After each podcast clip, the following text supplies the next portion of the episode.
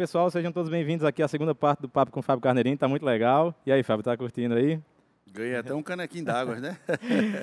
Eu tinha oferecido. Foi, foi por opção, porque me ofereceram de cerveja, me ofereceram o que eu quisesse, né?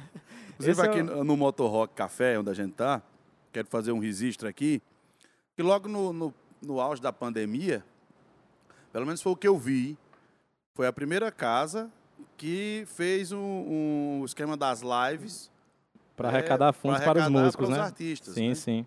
Foi o primeiro que eu vi. Sim, sim. Então, tô aqui o registro, parabéns, e em nome dos músicos, foi show demais a iniciativa e inspirou muita gente a fazer isso Com depois. certeza. A gente, eu também faço parte da produção de um evento chamado Rock em Brejo. A gente também fez algumas lives desse tipo. E isso foi o que aproximou a gente aqui do Motor Rock. Por isso a gente está aqui hoje. Inclusive, pessoal, na primeira parte eu nem falei sobre isso, mas a gente está aqui no bar. Certo? Talvez vaze algum áudio de carro passando aí na rua ou desse ar-condicionadozinho aqui que está do nosso lado, mas é por um bom motivo, para a gente não morrer, beleza? Nossa, bora. Lá, Fábio. Vamos falar um pouquinho mais aí. Queria que tu falasse como foi a, a, a tua. É, fincar teu nome aqui no Cariri, certo? E depois tua saída aqui do Cariri, que inclusive fez turnê europeia e tudo mais, gravou DVD em Paris e tudo. Fala um pouco como foi o começo do teu trabalho aqui no Cariri, as principais apresentações, a galera que chegou junto contigo e tal. Uhum. Pode ficar à vontade aí para explanar o máximo que quiser. Cara, assim, a galera que chegou junto comigo, se eu for falar, velho, tem que ser uns três, quatro programas, porque foi muita gente. Mas eu comecei tocando, de fato, como eu falei, eu, eu morava em Recife, tocava na banda do Padre João Carlos, música religiosa, e vinha pra cá tocar forró, forró autêntico. Uhum. E logo no começo, a, digamos, a, a primeira grande vitrine para mim foi no, no bar chamado Flor do Piqui, Sim, sim. que tinha ali no Crato. prato. Né? Bicho, lotado, lugar pequeno, mas lotava. Né? Quinta-feira no Flor do Piqui era um negócio. Aí Miguelzinho, que é um amigo meu, hoje ele é funcionário público, trabalha no, no Demutran, é, uma- é um, enfim, trabalha no Demutran em Juazeiro do Norte, e é dançarino, era professor de dança, inclusive trabalhou comigo na minha banda. Miguel falou com, na, na época com o pessoal do Flor do Piqui, né? a Roberta Piancó e a sócia dela.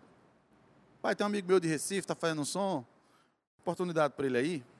Aí eles não conheciam o trabalho, né? Deram a oportunidade. Na época, disse, "Ó, a gente pode dar uma ajuda de custo, né? Que não era um cachê. É, 150 reais. É, 50 para mim, 50 para o cara do Zabumba e 50 para o cara do Triângulo. Triângulo. Eu gastava 80 de gasolina para vir de Recife. Eu digo, bicho, é assim mesmo, eu vou. Pelo menos eu vejo a família. Aí vim. De todo jeito eu já vinha, eu tinha uma namoradinha na época Aham. aqui. Aí tu sabe, né? Uhum. A música de Recife a Juazeiro justamente era isso. É, Tanto que eu viagens, vivia né? pra lá e pra cá. Aí fui tocar, cara, e aí lotado, e aí assim. Aí eu tenho que, modéstia à parte, foi uma apresentação muito boa. O povo curtiu, e aí eles me deram mais oportunidade. Aí de lá começou a aparecer convites para tocar em formatura, festa corporativa, chácara, casa de família mesmo, não um evento particular. E aí foi crescendo, velho, foi crescendo, e muita gente dando apoio. Eu comecei a me relacionar muito bem com a imprensa. Né? Na época Legal. estava nascendo a TV Verde Vale, e eu, todo programa Tava lá. aparecia. Rádio Padre Cício também começou. Aí a- as principais, que era a Rádio Vale, Rádio Tempo, tinha uma resistência. Né? Hoje eu entendo por quê. Na época não, na época eu fiquei revoltado com os Aham. caras. J. Rodrigues, né, que é meu amigão, inclusive já fomos sócios. Eu od- odiei J. Rodrigues no começo, porque é, é, é, na minha cabeça ele não abria as portas para mim na rádio, que era o diretor da rádio, ainda é hoje.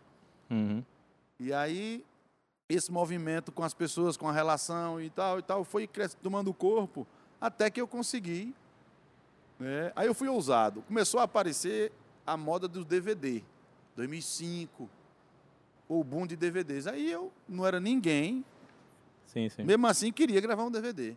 Gravei no Sesc, O primeiro, né? 2006. Aí chamei Flávio Leandro, Luiz Fidelis, Chico Pessoa, Joãozinho do Exu, que eram as referências. Excelente DVD. É, são ainda as referências. Aí gravei o DVD. E aí comecei aquela, aquela coisa pequena, distribuição própria. Aí veio a ideia do DVD do Paticício. Pra você ter uma ideia, quem foi meu sócio no negócio, que entrou na, para me ajudar, foi J. Rodrigues. Sim, sim. O cara que há três anos atrás eu tinha ódio, virou meu irmão. Massa Por demais. quê? Porque eu, eu aprendi, tive que aprender a saber me relacionar com as pessoas. A classe artística sofre muito com isso, cara. Os músicos ainda, ainda tem que aprender essa questão, porque está dentro do processo de marketing e venda. Sim, sim. A boa relação, você quando tem uma relação boa, é mais fácil você vender o negócio pro cara. Com certeza. Os bastidores, né, cara? E aí começou assim. né? Aqui no Cariri foi assim, foi assim, foi crescendo, crescendo, e aí eu consegui, graças a Deus, deixar o meu emprego em Recife e viver só do Fábio Carneirinho. Uhum. E aí foi indo, foi indo. Vamos falar mais um pouco desse segundo DVD lá, Os Pés do Padim, que eu acho Vamos. sensacional, cara. Eu acho muito Vamos, massa, ali foi ficou ali. lindo. Ali foi É. um milagre, cara. Como foi que tu conseguiu fazer aquilo? E eu acho que você deve ser uma das únicas pessoas que ficou lá no estátua do Padre Cícero sozinho, né? Que quando começa o DVD você tá lá em cima e vem descendo. É. Até hoje, né, um, um registro de música popular ou nosso lá. Lá já houve alguns registros depois, mas de música religiosa. Sim, sim. Enfim, eu fui lá, quando eu, na minha mãe, na, na varanda da casa da minha mãe, eu deitado na rede e tal, aí de lá tem a vista da estátua, né? Cara, aí eu, de repente, veio, veio o estalo, né? Como se alguém dissesse mesmo. Cara, o lugar de gravar um DVD é na estátua. Aí eu, no outro dia cedinho, acordei, fui lá, comecei a estudar o projeto, comecei a falar com o povo. Porque tem gente que quando tem uma ideia, guarda, né? Tem pessoas, não, não fala para ninguém não, vai construindo. Eu não, eu sou o contrário. Eu falo logo para tanta gente que depois fica impossível de não dar. tá entendendo? A minha estratégia é o contrário. Aham. Deu certo porque todo mundo se envolveu no negócio. Aí eu fiz assim. Aí naquela época, em 2008, não era tão simples. Tive que mandar construir um palco sob medida, nas escadas. Fui levar o repertório das músicas para o padre ver, que era um trabalho de música popular, que não agredia as questões morais, éticas, religiosas, enfim, tive que. Aí fiz uma. fiz- disse a ele que ia fechar lá, ia cobrar ingresso. Toda a, a renda eu ia deixar para a igreja. Aham. E, ó, isso, é, isso é venda. Aham. Né? Sim, sim, isso é sim. estratégia de venda. Talvez não foi por isso que ele deixou. Mas, Mas isso ajuda, ajudou. com certeza. Vem uma boa intenção, né? Ver E que você não quer se a aproveitar. pra, na época estava a campanha para restauração da estátua. Legal. Eu disse, ó, padre, nós vamos, eu vou construir um, pa- um palco, mandar fazer. E quando terminar, vou deixar o palco aqui para você, porque o palco é sob medida, vou doar para o horto. O dinheiro que entrar na, na, na bilheteria, metade, não foi todo não, metade é para você e metade é para eu pagar a despesa. E quando eu lançar o DVD, eu vou deixar aqui mil DVD para você vender para o Rumeiro. Aham. Dinheiro do. Aí, assim, do ponto de vista comercial, ficou irrecusável para eles. Sei, sei. Do ponto de vista artístico, não tinha nada que impedir, porque eu não agredia a moral. Uhum. E do ponto de vista promocional, foi um espetáculo, porque ninguém tinha feito isso ainda. Aí, cara, foi. Eu foi- acho que não tinha outra pessoa para fazer, na verdade. Não tem uma pessoa com tanta identificação com o Juazeiro como você, É, Fábio. Não, mas tinha. Ó, tem gente que não mora aqui, mas tem identificação. Tem Santana, Massa. é daqui. Ele participou, não foi? participou, Participou. Né? mas podia ter sido ele. Aham. Alcimar Monteiro. Podia ter sido a Baby Som, a Hum. banda de forró que na época era estourada em Alagoas. Sim, sim. Né? E podia ter sido Dominguinhos. Dominguinhos aos pés da estátua do Patrício e Juazeiro. É. Isso era estouro no Brasil. Com inteiro. certeza, viu? Mas fui eu. Né? Chegou em mim e eu tomei a iniciativa e fui. Porque cara. tinha que ser. Fiz empréstimo no banco. Olha aí, tá porque vendo? naquela época, tinha negócio de drone não. Tinha que contratar um helicóptero para fazer imagem aérea. Sério, cara? Na época não tinha nenhum disponível aqui, tinha que trazer de Fortaleza. E, e tinha que vir um caminhão tanque no, no chão para de vez em quando o bicho baixar e botar gasolina. Nossa Tem mão. senhora, velho. Mas vou te contar uma coisa que aconteceu lá que eu atribuo a, um, a uma questão mesmo espiritual. Na véspera, foi em janeiro, dia, dia 20, dia 19 de janeiro de 2008. Era um tempo chuvoso, tinha um risco de chuva muito grande, deu uma leblina na véspera, mas não choveu. Só que naquela, é- nessa época, todos os anos, por conta das luzes que clareiam a, a estátua, tem uma- um enxame de mariposa, de besouro, grande ali no horto. Uhum. No horto não, aqui no, em várias partes tem muita luz, Sei. atrai, né? Na época chuvosa, mariposas grandes assim e tal. Meu irmão, quando foi na noite, tava preto. Eu digo, bicho, como é que eu vou gravar esse DVD aqui amanhã? Cheio de mosquito e mariposa. Eu sei como é. Não, não rola, como é? É uma questão na- da natureza, como é que a gente vai... Uhum. Aí tinha um cara, bicho, ouvindo a conversa, assim, sentado na escada do outro, ouvindo a conversa. Aí disse, Se o senhor quiser, eu, desenho, eu resolvo sair. Eu digo, pois quero, claro que quero. Resolvo. Ele, olha, manda comprar, aí, não me lembro quanto, é, tantos quilos de cal e uma lata de querosene. Eu digo, como é O que, o é que tu esquema? vai fazer com isso? Como é o esquema? Bicho, ele diluiu o cal no- na água e no querosene e pintou o rodapé da estátua todinha com esse negócio de branco, né? E por causa do querosene, as mariposas Voaram. vazaram. Meu irmão, tá vendo aí? Cara, salvou o DVD naquela Uhum. hora, do nada. Assim, eu dei a ele, eu não me lembro nem quanto, uma micharia, Aham. para ele comprar o cal e fazer o serviço. Né? Assim, isso é coisa de providência. Sim, sim. Né? Isso foi um problema que eu não tinha noção e a solução do problema eu tinha menos noção ainda. Ali o universo conspirou, Deus abençoou e o negócio aconteceu. Massa demais. Aqui também é um ambiente que a gente utiliza para falar sobre isso, sobre bastidores, cara. Porque às vezes, às vezes a gente vê o DVD pronto, aí pensa, olha aí que massa, cara, teve isso, teve aquilo, mas quanto tempo o cara projetou aquele DVD? Quanto tempo para juntar todas as pessoas envolvidas? Como foi para fazer essas imagens aéreas, cara? Eu não tinha nem noção. É, pois é, não, mas não teve. Porque o dinheiro não dava para trazer o ah, entendi. Eu pensei Aí que tinha nós- vindo. ah, não, aí não podia. Aí foi o que aconteceu. A gente arrumou uma grua, que não tinha aqui na época também, veio de Sergipe. Aí o cara montou um andaime de quase 3 metros e a grua em cima. A grua tinha mais 4 metros. Entendi. Então aí tivemos uma imagens Panorâmica. panorâmicas por conta de um andaime em cima de uma parede daquela altura ali e o cara fazendo a parada. Foi a Massa solução. demais. As, as imagens ficaram sensacionais, velho. Ficou muito bonito. Aquele DVD é lindo. Como é? Vamos tocar mais um aí? Ih, rapaz, vou tocar. Porque senão o pessoal me crucifica, velho.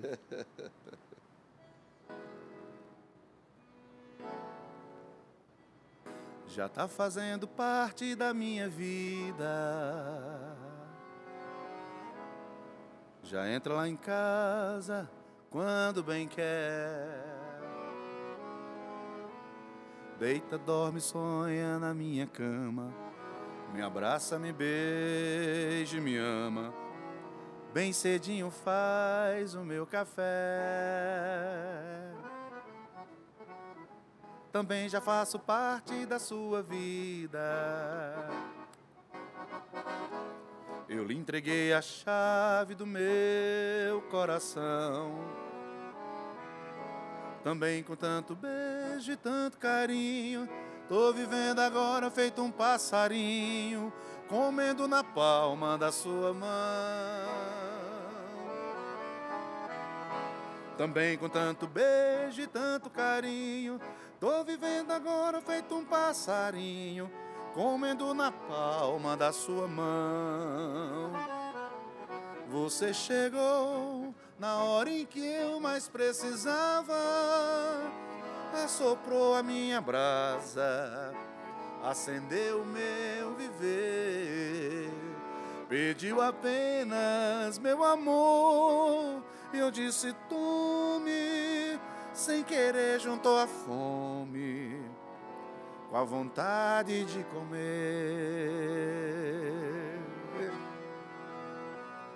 Com a vontade de comer.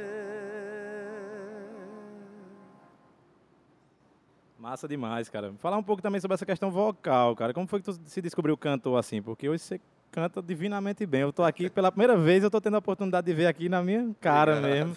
E ver que é desse jeito de verdade. Porque às vezes tá tão perfeito, o cara olha assim, esse rapaz só pode ter um pedal, alguma coisa aí, pra esse cara cantar esse show todinho desse jeito. Massa Ah, demais, cara. Fala um pouco dessa questão vocal, assim, como foi tua evolução como cantor.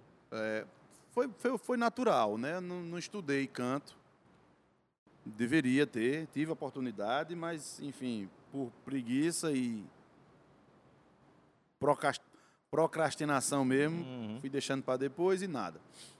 Mas é um processo- é um processo de evolução. Eu acho que todo, toda pessoa que nasce com o dom, isso é dom. Né? Ninguém, eu não acredito que ninguém ensina o cara a ser cantor ou instrumentista. Você nasce com isso e as pessoas te ensinam a, a evoluir isso, Sim, sim. aprimorar esse dom. E quem não nasce, você pode é botar o melhor professor, que o negócio não anda. Então, o meu processo, eu acredito que foi natural. Quando eu pego meu primeiro disco, cara, eu, eu tenho vergonha, né? Assim, de, tão, de tão ainda verde que tava o negócio. Mas aí, graças a Deus, eu, eu, eu tive muito trabalho. Comecei a, a fazer uma média de sei lá, 150 shows por ano. E aí foi, assim, a prática do negócio. Aí fui aprimorando e ouvindo outros cantores e, enfim, ouvindo, ouvindo dicas de colegas, aprendendo a respirar melhor, mas tudo a questão empírica, né? Foi, foi evoluindo. E assim, eu acho que evolui bastante.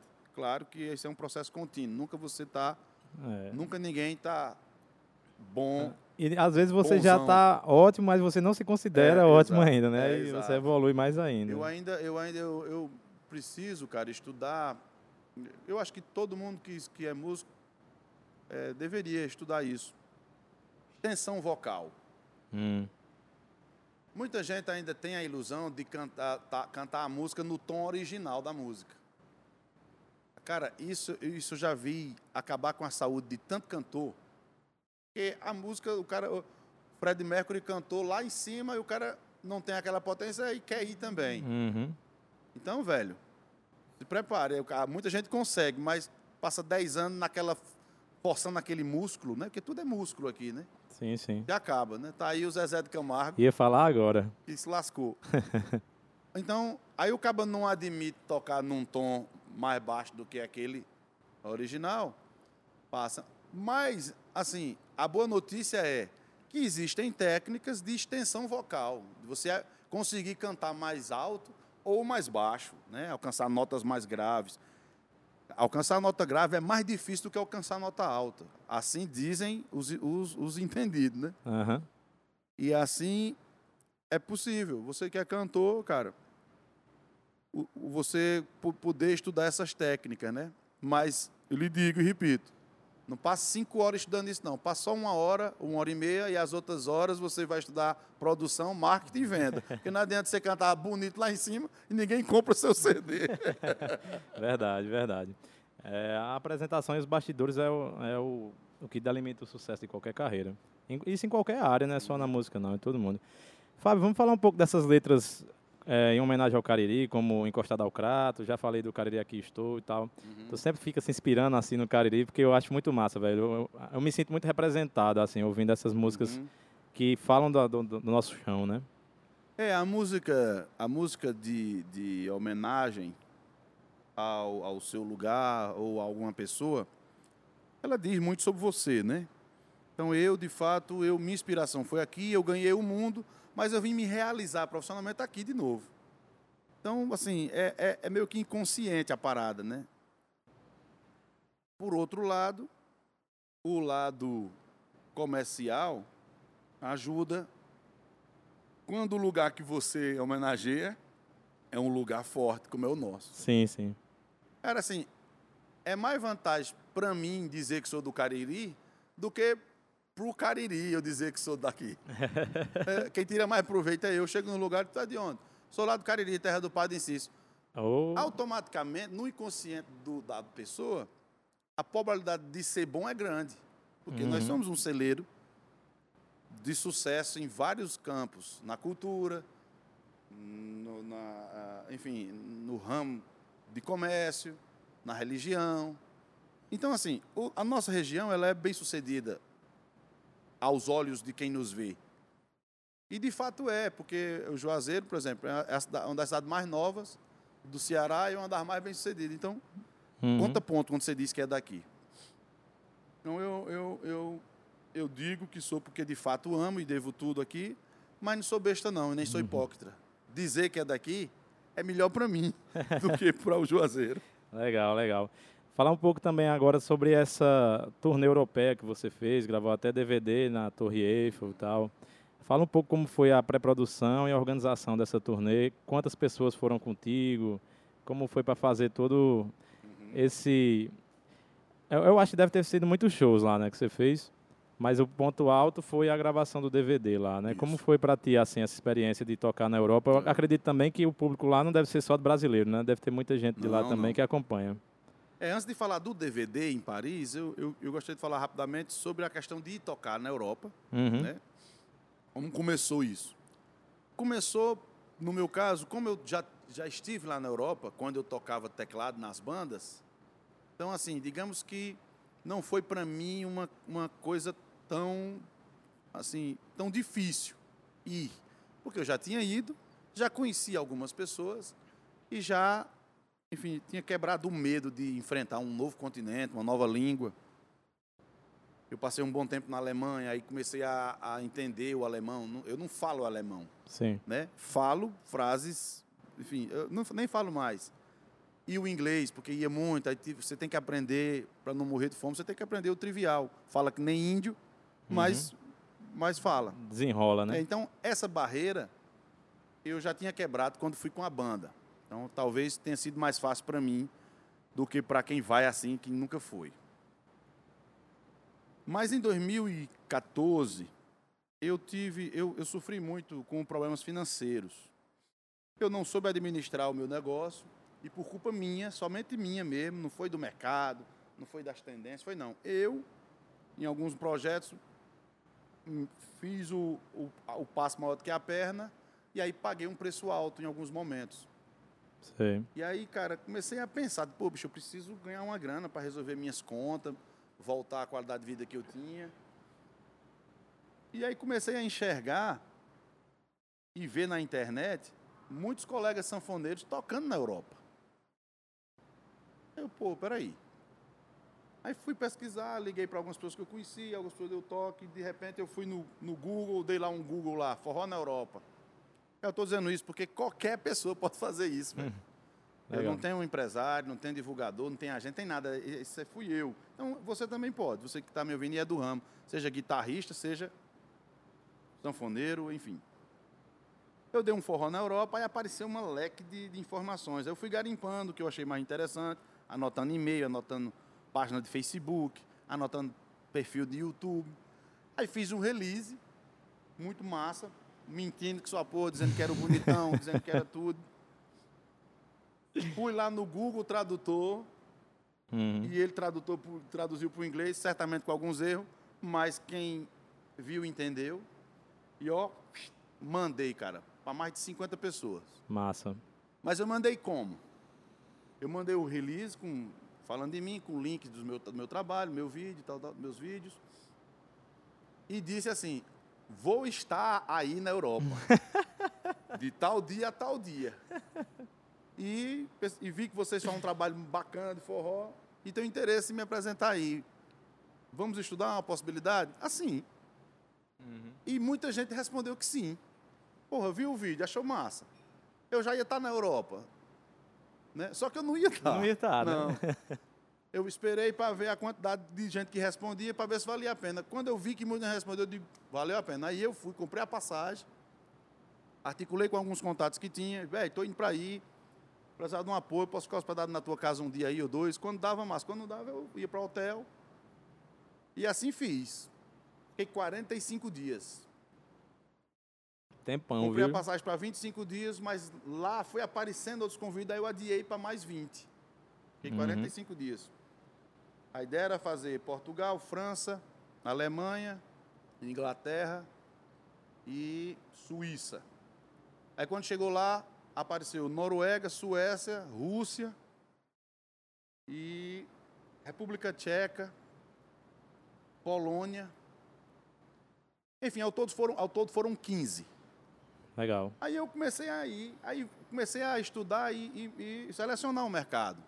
Tinha uns que foi massa e outros que não valeu a pena. Então eu já sabia que aquele lugar, daquele formato, não valia a pena. Cara, isso em 2015. Aí pronto, aí voltei. 2016, aí eu já, já sabia onde rolava e onde não rolava. Aí já fui só porque rolava. Não ganhei muito dinheiro, mas já a segunda viagem já não foi bancada por mim. Eu já consegui se bancar, o projeto se bancou. Passei 30 dias. Aí no mesmo ano, 2016, fui de novo, porque apareceu o convite que eu não pude atender. E aí eu peguei essas imagens e essa zoada toda que eu fiz da Europa e investi aqui. Legal.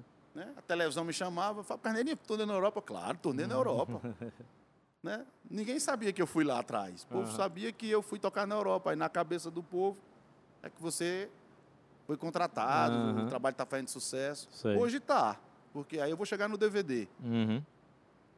E aí pronto, fui indo, foi aparecendo, boas relações, aprendendo tal, aprendendo mais inglês e, enfim. Até que chegou o ponto de eu participar dos festivais de forró na Europa. E um dos maiores que eu participei foi na França, em Paris. Participei três vezes. No terceiro ano eu disse, pronto, agora eu estou preparado para fazer uma gravação de um DVD aqui. Eu só quero se for nos pés da Torre Eiffel. Sou banqueiro, né? Aí, tanto que o DVD devia ser Fábio Carneirinho só quer ser as pregas. Mas aí a produção não deixou. Ficou Fábio Carneirinho em Paris. Aí contratei uma pessoa lá, que tem uma articulação com a Prefeitura de Paris, que faz eventos. E passamos um ano. Um ano preparando. Bicho, os caras pulsaram a minha vida todinha para poder liberar. Uhum. Então, um lugar daquele que recebe milhões de visitantes, vai que é um maluco que vai soltar uma bomba, eles, eles Aham. pesquisam você tudo. Né?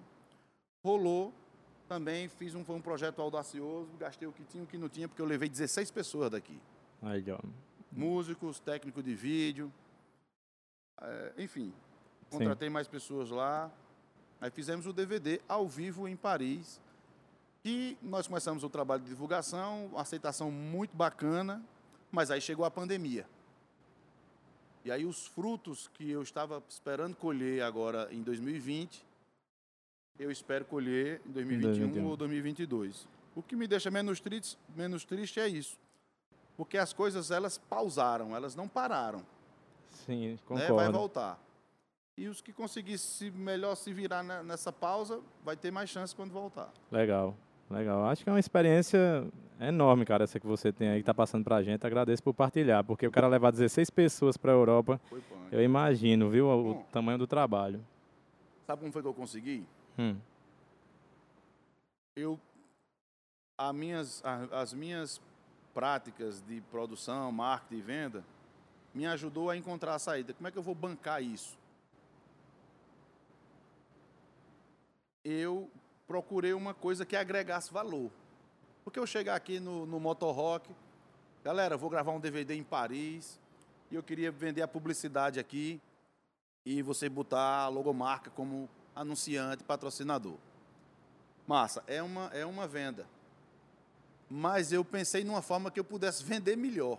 uhum. Qual foi? Eu lancei um festival de talentos para escolher uma pessoa da rede pública de ensino para ir comigo. Ah, massa, viu? Então eu, eu cheguei, por exemplo, no Motorrock, vendendo um festival que ia selecionar alguém para participar do meu DVD. Então agreguei uma coisa social no negócio. Uhum. Então, assim, a- o festival foi massa porque deu a oportunidade a alguém e me ajudou a captar recursos para ir todo mundo. Legal. Então, a salvação, assim, a solução para conseguir captar recursos foi criar o festival. Massa demais. Cara, e o festival tomou uma proporção tão grande que na final teve uma menina de Potengi, uma de Jati e um menino de Caririaçu. De cada cidade vieram três ônibus de pessoas para assistir a final do negócio. Legal. O negócio foi tão grande que no ano seguinte, três meninas que participaram do nosso festival foram pro The Voice. A Ana Ruth, a Isis Railane e a, oh, a menina do Crato. Ela vai me matar, eu esqueci o nome dela.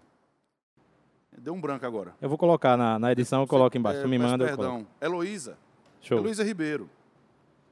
As três foram selecionadas pro The Voice. Isso me deu a prova que a gente estava no caminho certo. Uhum. né? Então foi assim, se eu tivesse pensado só no arranjo da como é que eu ia fazer a abertura, como é que eu ia tocar a sanfona, como é que o guitarrista ia fazer, se tivesse pensado só nisso, não tinha rolado, cara. Uhum. Produção, marketing e venda. Mais uma vez eu bato nessa tecla. Muito massa, cara. Experiência demais. Demais mesmo. Irmão, cara, infelizmente a gente já está se aproximando do final. Não, não vai acabar agora, nesse minuto, mas é, eu quero lhe agradecer de novo demais você ter topado vir aqui, sabe, apoiar o nosso projeto. Acho massa demais essa junção da gente que, que mexe mais com rock, mas também falar com a galera, com os músicos que tem essa experiência que você compartilhou aqui. Pode influenciar as bandas daqui também, a quem sabe tentar fazer algo do tipo. Então, cara, muito obrigado, velho. Obrigado Nada, Eu que mesmo. agradeço. Toda a educação que você me tratou, sempre solícito, mandei a mensagem, o cara respondeu em cinco minutos, tô dentro e tal. É. Valeu mesmo, muito obrigado. Obrigado. Antes de encerrar, vamos falar aqui sobre esse vídeo que foi bater no Faustão. Aí foi, Não aguento mais live, live a louça, lava os foi outra questão divina aí, velho. porque- É, foi tão divino que depois eu fiz a continuação e não aconteceu nada. Esse vídeo não foi parar em canto nenhum.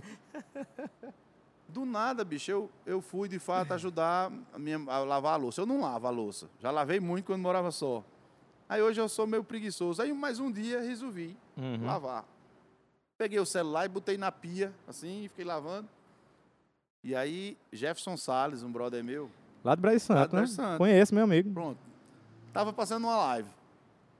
Aí eu, eh, ele entrou lá, eh, eu fiquei achando a live dele, mandei um oi, lavando as coisas. E ele falou, Carneirinho, cara, entra aí, participa aí. Eu, beleza, aí entrei. Uhum. E ele cantando e eu lavando a louça e a gente batendo papo no Instagram. Sim. E aí foi massa. Aí quando foi depois, eu acho que isso ficou no inconsciente. No inconsciente. Aí eu comecei a falar, bicho, live, bicho, eu não aguento mais live, meu irmão. Live, live. E eu lavando a louça. Aí veio lavar a louça. Aí eu sentei no sofá cinco minutos, Fez. tão bestinha. Fiz, escrevi, né? Live, não aguento mais live, já lavei toda a louça. Nasceu a música. Peguei a sanfona, a música tem três notas. Eu digo, pô, essa música é legal. Aí gravei, fui pro estúdio, gravei em casa mesmo. E soltei o áudio. Soltei o áudio no WhatsApp, né? Tirando uma lera, cara. Uhum. Meu irmão, isso viralizou no Brasil inteiro. O áudio. Primeiro. Sei. É quando eu vi aquilo, de ah, velho, vou fazer. Peguei minha mulher, meu menino, fazer um clipe aqui. Peguei o celular, fiz as tomadas. Uhum. Aí comecei a editar, mas aí vi que não, não tinha manha de editar mesmo. Aí liguei para Reidson, que é o cara que fez a edição do meu DVD em Paris. Massa. Aí eu. Meu compadre, tá rolando essa parada aqui, eu vou te mandar aí. Edita aí rapidinho. Aí ele foi, terminou. Eu já tinha editado, ele só melhorou os cortes. A gente que é amador de edição, quer botar muita transição. Ele, não, bicho, corte seco, compadre, corte seco, compadre. Aham. Aí eu, beleza. Aí ele fez. Meu irmão, o vídeo espalhou no todo mundo. Vários artistas regravaram. Teve um humorista que quis copiar a ideia, né? É, Um amigo meu mandou uma música para ele gravar. Pai, grava aí. Só que ele não quis, aí fez uma ideia parecida, mas não rolou. Uhum. De repente, o meu telefone toca. Produção do Faustão. Aí você não acredita, né? Aí a mulher lá começou a rir. Eu disse, ó, cara, é isso mesmo, ninguém acredita. Mas é sério e tal, tá, vou te mandar um e-mail. Eu, beleza. Eu, disse, quem, foi que, quem foi que indicou esse bagulho? Ele disse, não, foi o Faustão que viu na internet Sério, e pediu velho? pra gente procurar você.